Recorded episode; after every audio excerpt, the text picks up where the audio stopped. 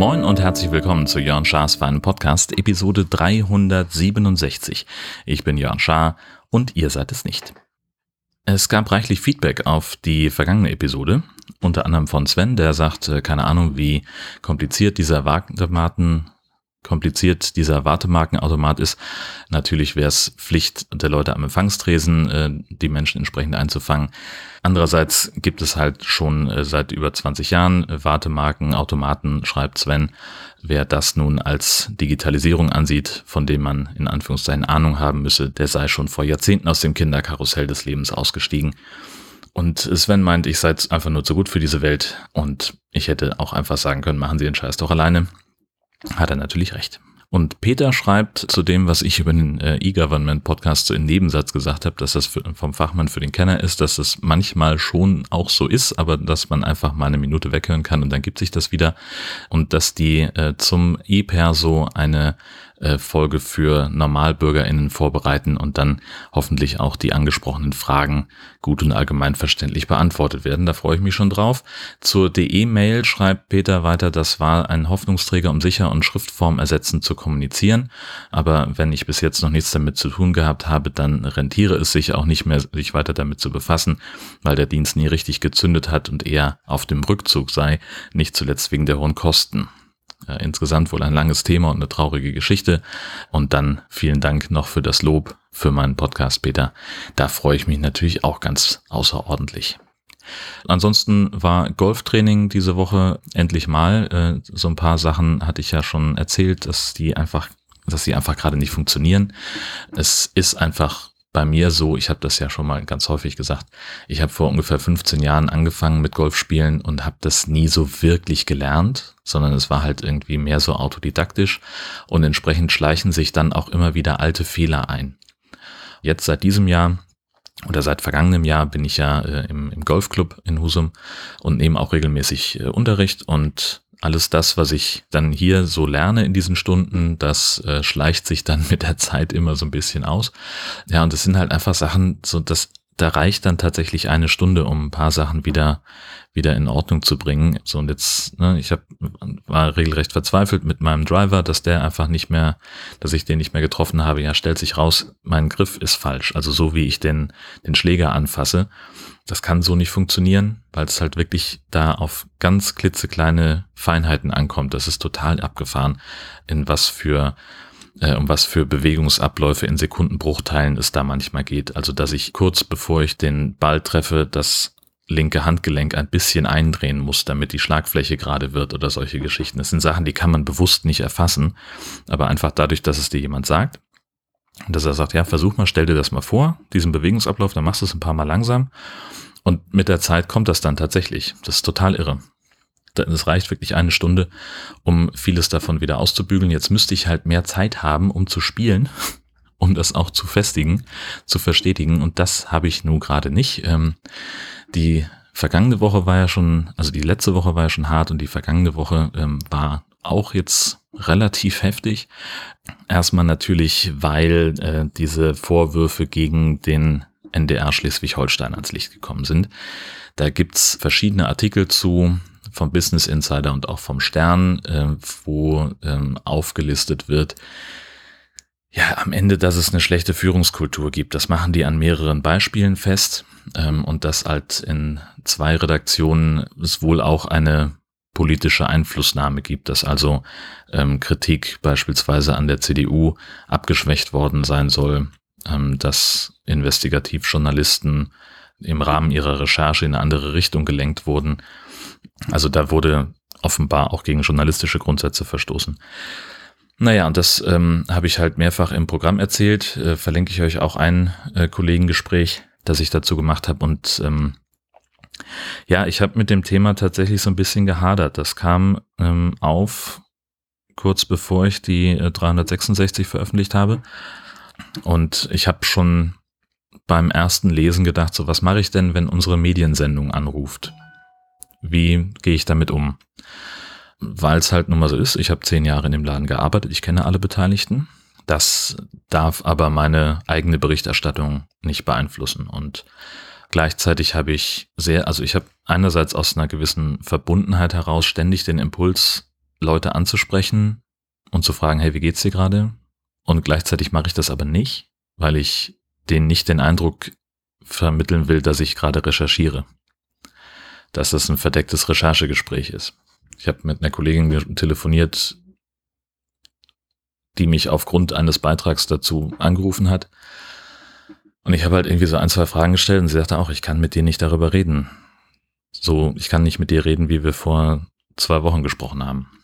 Eine andere Kollegin, die ich ganz offen äh, um Hilfe gefragt habe in einer Sache, ähm, weil es ein, ähm, einen offenen Brief der Mitarbeitenden gab an die Funkhausleitung. Ich habe gefragt, ob sie mit dem weiterleiten mag. Ähm, und die hat halt auch klar gesagt, so, es ist eine Situation, wo sie mir nicht helfen kann oder nicht helfen will. Es gab da einen Fall, der das Ganze so ein bisschen ins Rollen gebracht hat, ähm, ein ziemlich äh, großer, eine große, große Geschichte, auch in, also erstmal in NDR intern, wo es einen 30-seitigen Untersuchungsbericht vom Redaktionsausschuss gab. Das ist ein Gremium aus festen und freien Mitarbeitenden, die ähm, genau dafür da sind, Konflikte aufzulösen zwischen Mitarbeitenden und ihren Vorgesetzten. Egal ob fest oder frei, egal welche Abteilung, ähm, die kümmern sich darum, nehmen Probleme auch vertraulich auf und sprechen das irgendwie an. Und die sagen halt äh, einerseits in diesem Bericht, wenn diese Vorgänge öffentlich werden, dann könnte das sehr schädlich sein für den NDR. Deswegen muss das intern geklärt werden. Es gab aber offenbar, und das äh, ist auch in dem Bericht dokumentiert, keinen Willen, das intern zu klären, weil es offenbar kein Fehlerbewusstsein gab. Ähm, warum das jetzt und von wem das jetzt durchgestochen worden ist an die Presse, weiß keiner, wird auch mutmaßlich niemand erfahren. Aber das ist halt so die Dimension, über die wir sprechen. Und ähm, ja, ich glaube, vielleicht hört ihr euch einfach das Kollegengespräch an dazu. Ähm, ich tue das auch mal in die Gastauftrittskuration in der ich das so ein bisschen zusammenfasse, wie auch die, die Stimmung ist gerade im NDR. Das hat mich beschäftigt. Äh, dann gab es aber auch ein paar, paar sehr schöne äh, äh, Termine.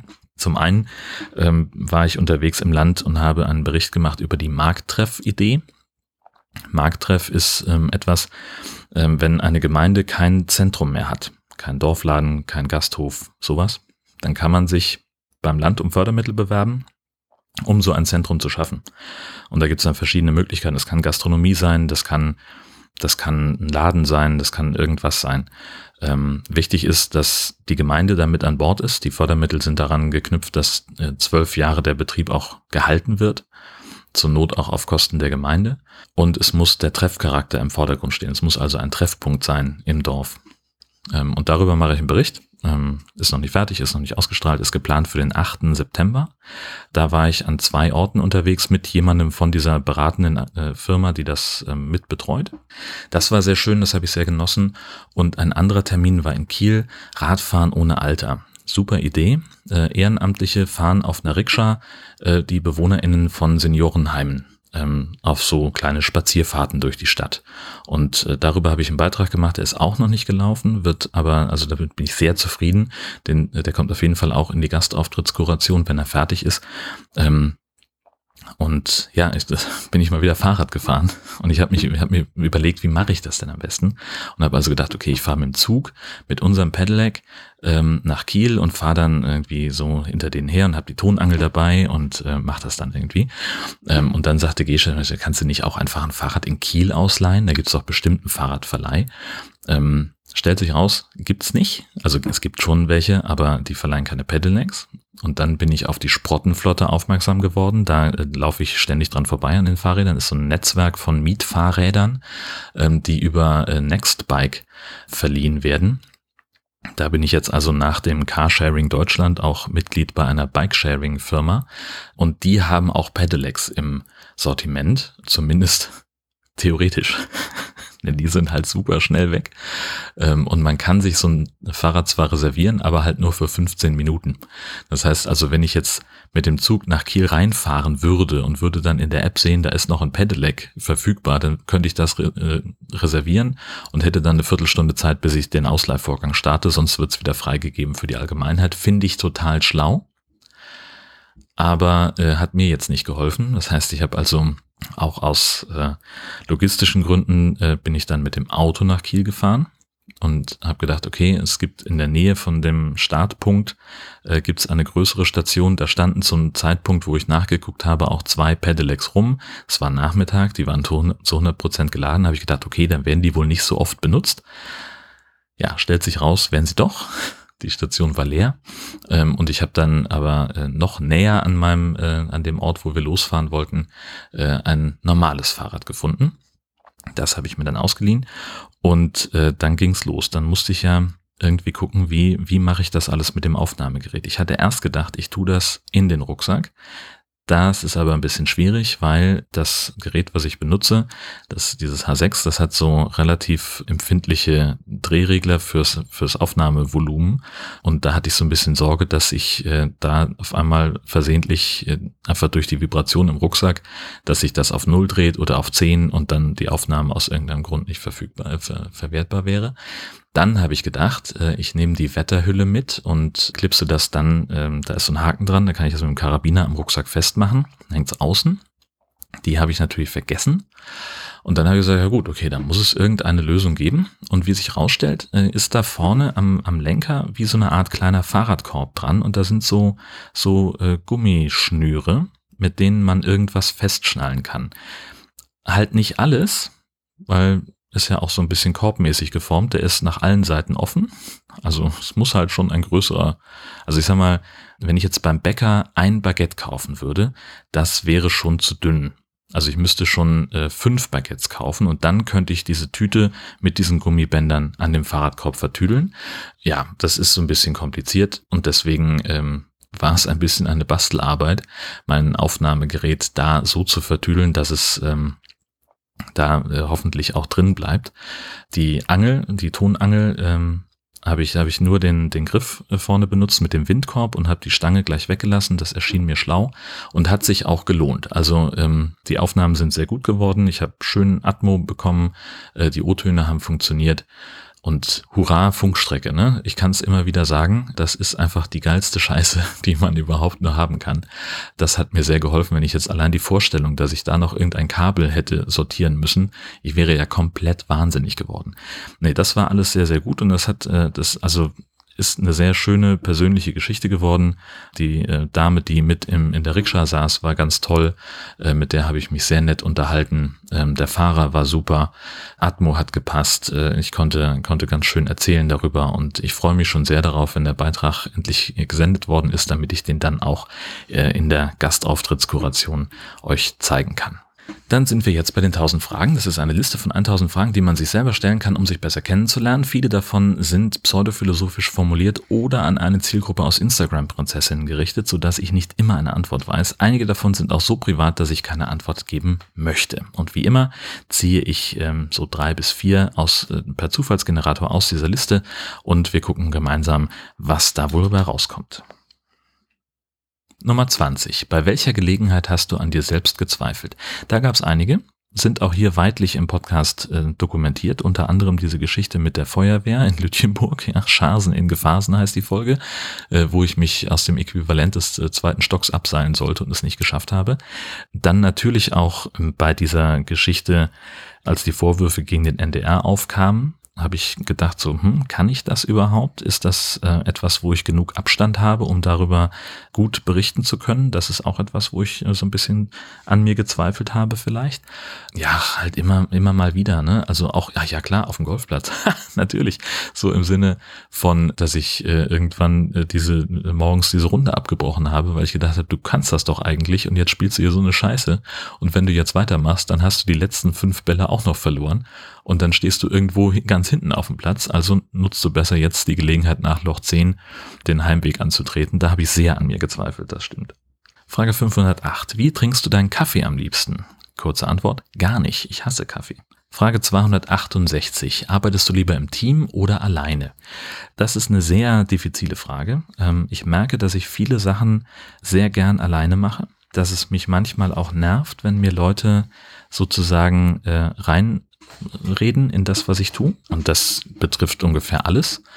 Ähm, also nicht nur Arbeit, Arbeit, sondern auch, weiß ich nicht, wenn ich irgendwas irgendwas machen soll, keine Ahnung, Kommode bauen oder so, ja, ähm, irgendein Möbelstück zusammenbauen, da habe ich es tatsächlich am liebsten, wenn ich das alleine vor mich hin wursteln kann und dann halt in dem Fall in, an den Stellen, wo ich zwei, mehr als zwei Hände brauche, mir dann Hilfe dazu holen kann, aber halt auch nur so punktuell.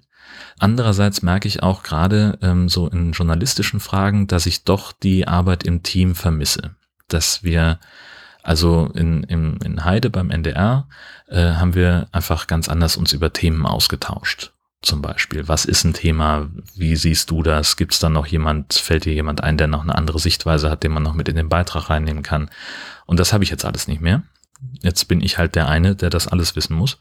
Ähm, und da kommen wir auch wieder zum Thema Zweifeln.